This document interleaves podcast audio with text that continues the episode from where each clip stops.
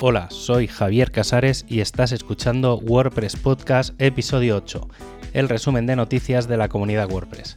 En este programa encontrarás la información del 31 de agosto al 6 de septiembre de 2020.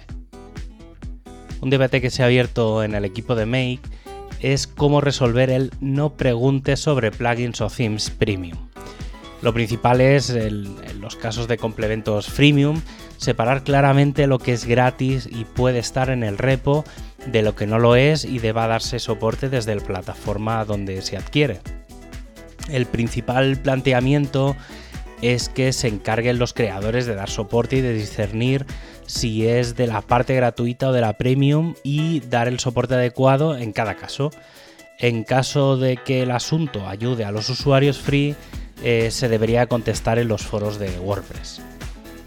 Actualmente, si el complemento es premium y parece que el asunto corresponde a eso, se indica la URL de soporte de este para que el usuario se dirija ahí, pero esto abre más caminos. Por ejemplo, si no está claro el problema de la duda generada, esperar hasta que se haga una revisión y se aclare, o si los autores no envían a los usuarios a su plataforma de soporte, se debería cerrar el tema y avisar, por no decir dar un toque de atención a los autores.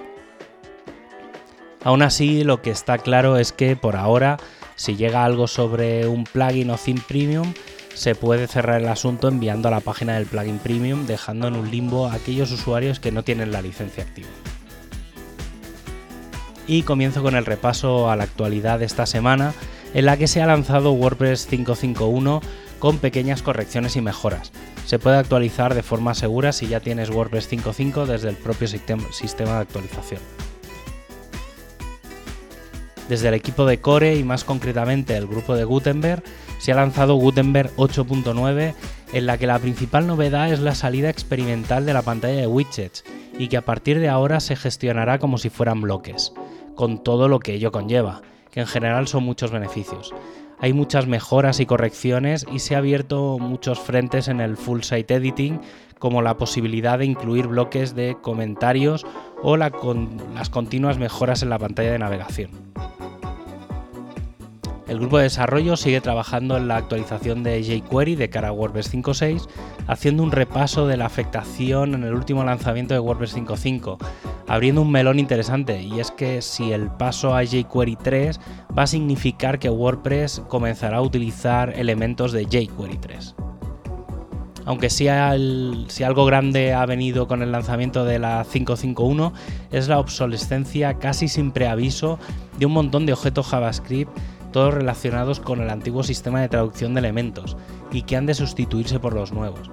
Aún así, hasta WordPress 5.7 devolverán errores silenciosos por la consola. Desde el equipo de diseño recuerdan el lanzamiento de Gutenberg 8.9 y que la pantalla de widgets ya no es experimental. También se está comentando sobre la posibilidad de incorporar algún sistema de selección de fuentes y pesos en el editor de forma casi nativa y como cada semana nuevas pantallas de propuestas de cambios de diseño y mejoras en el editor, aunque lo más avanzado es el nuevo sistema de componentes G2. El equipo de accesibilidad está revisando los elementos más específicos de Gutenberg para su integración en el core de WordPress 5.6. Además, ya se ha incluido el mensaje del final de bloques y se está planteando algo similar para todos los sidebars que hay en la pantalla.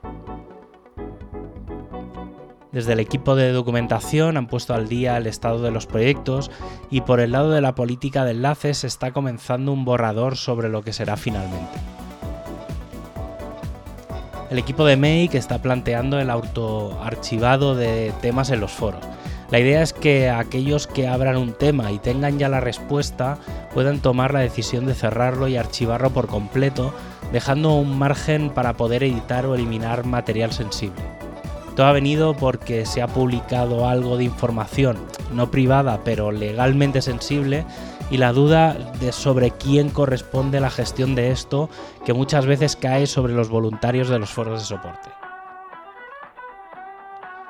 El equipo de training está trabajando conjuntamente con el Learn WordPress Su objetivo es, va a ser el de identificar los temas más candentes y crear material sobre ellos, planteando también si GitHub es la mejor forma de gestionar este tipo de documentación y finalmente sincronizarse con el equipo de traducciones para tener este material lo más extendido posible.